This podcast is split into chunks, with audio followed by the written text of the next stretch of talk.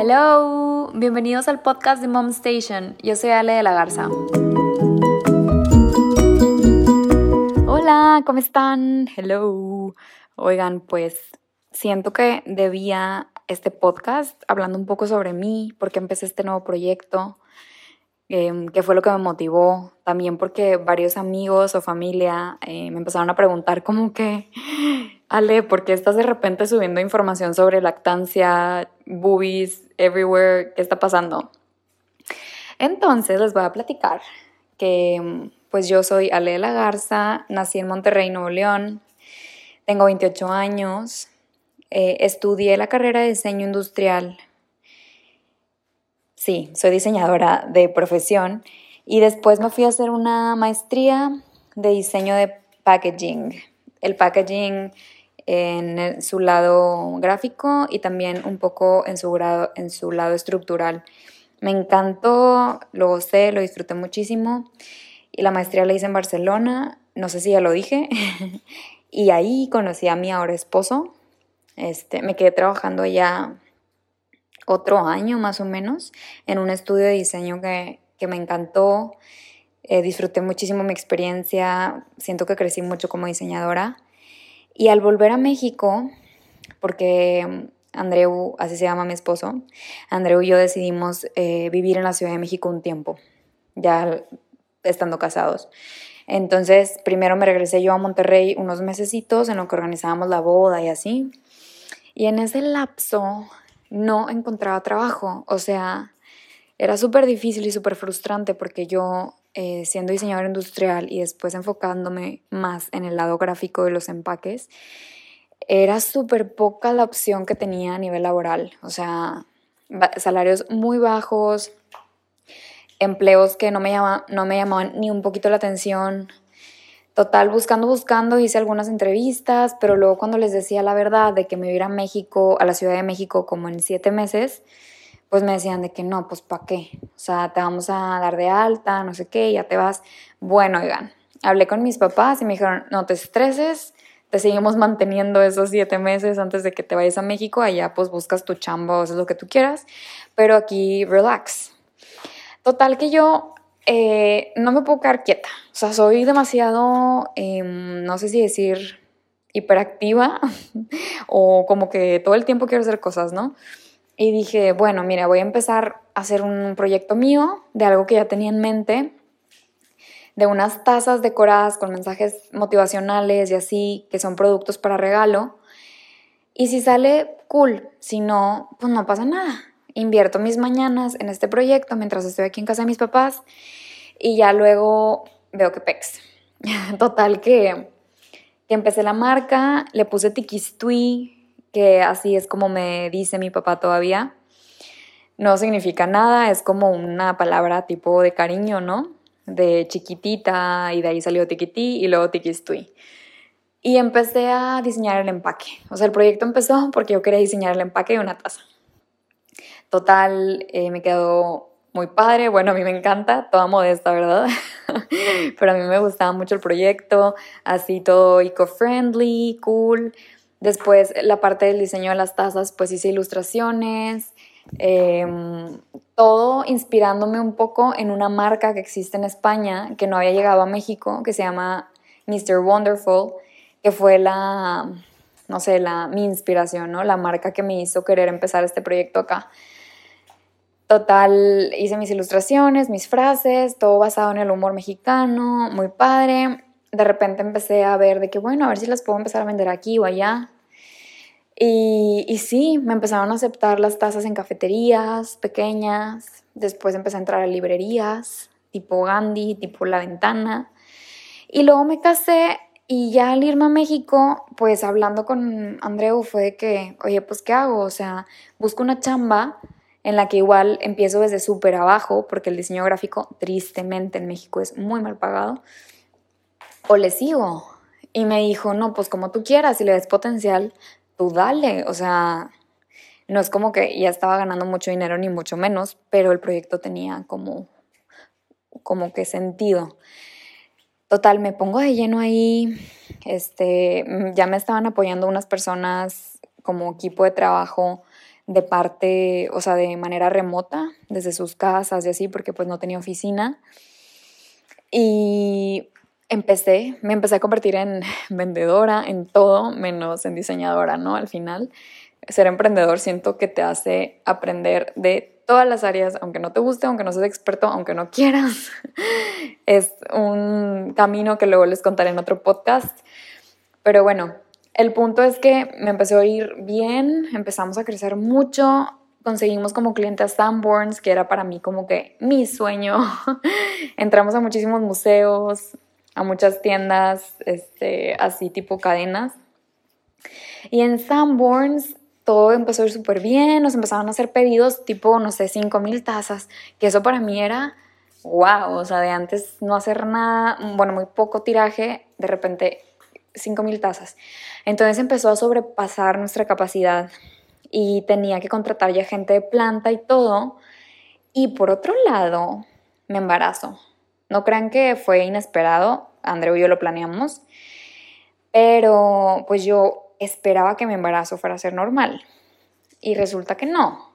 Tuve un embarazo este, que también les platico más a detalle en otro podcast porque se va a hacer muy largo, pero tuve un embarazo en el que estuve en reposo casi dos meses y medio, reposo absoluto por amenaza de aborto. Entonces, esos dos meses y medio, literal, no podía trabajar porque me, daban mucho medicamento que me hacía estar súper mareada en la cama. Era muy difícil seguir mi ritmo porque yo trabajaba de 8 de la mañana a 10 de la noche porque yo era todóloga. Yo iba a la bodega, yo revisaba que todo estuviera marchando bien. Obviamente había gente que me apoyaba y que sin ellos no hubiera sido nada posible, pero yo era la que conectaba todos esos, todas esas actividades.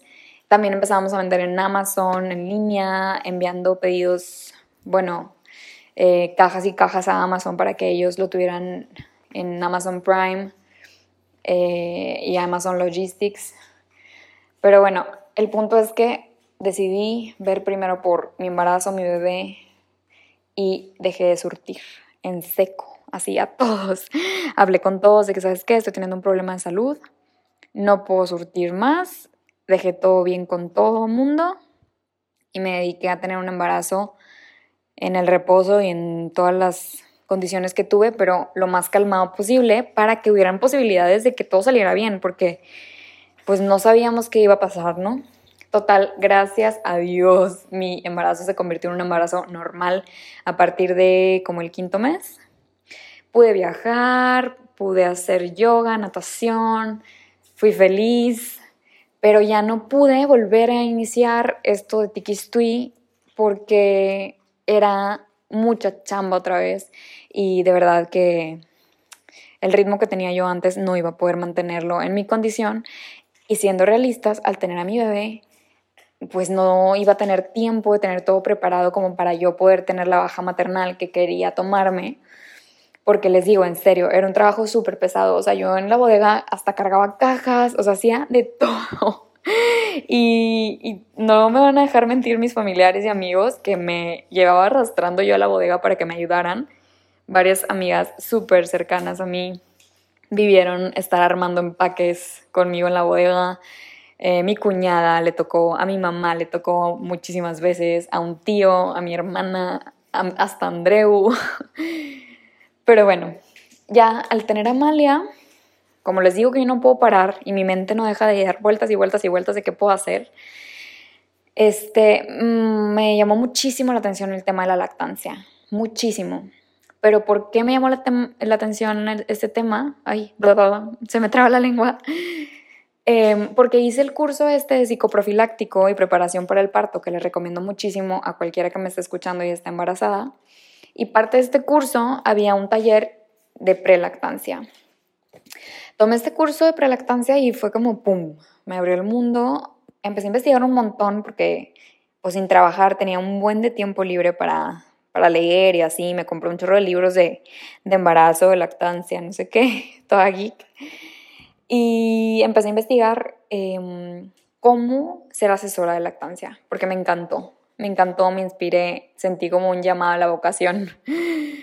Y en eso, este, pues nace Amalia, eh, yo habiendo tomado el curso, habiéndome preparado un chorro y todo, noto que hay como muchas fallas en el sistema del hospital que aún yo haber tenido toda la información, nace Amalia y las enfermeras me hacían comentarios de que, uy, es que se me hace que no tienes leche, uy, es que la forma de tu pezón, uy, que no sé qué.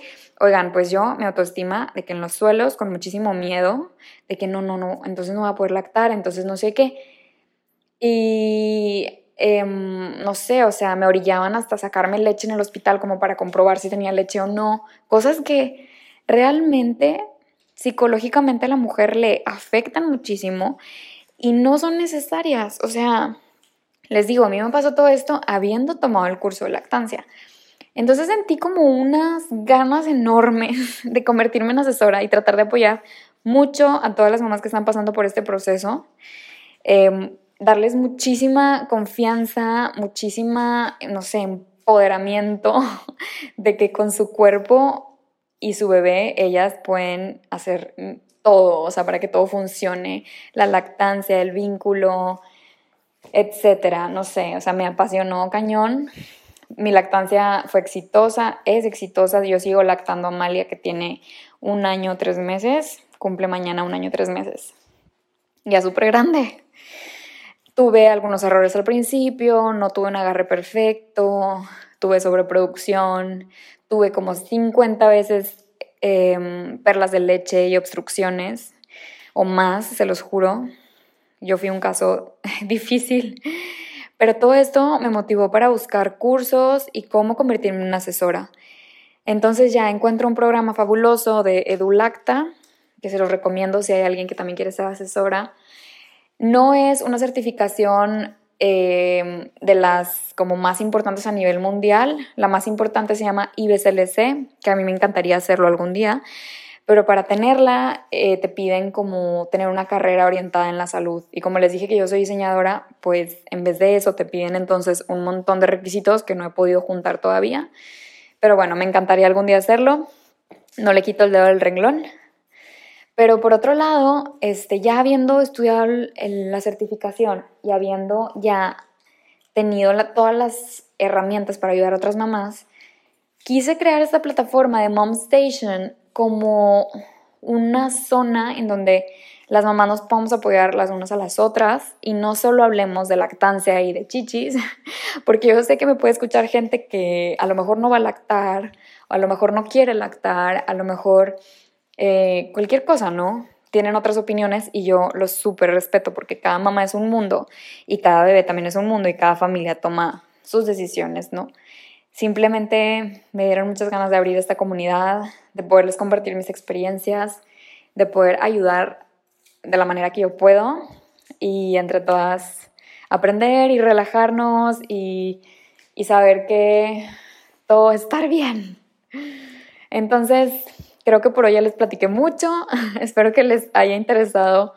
No sé si a lo mejor hablé demasiado de mí, pero creo que era necesario porque les digo, mucha gente me estaba preguntando como que, ¿qué está pasando, vale? Porque estás, de ser diseñadora, estás de repente subiendo un montón de cosas de, de lactancia. Bueno, pues un beso a todos y muchísimas gracias por escucharme. Bye. Gracias por escuchar. Síguenos en mom.station en las redes sociales. Un beso, bye.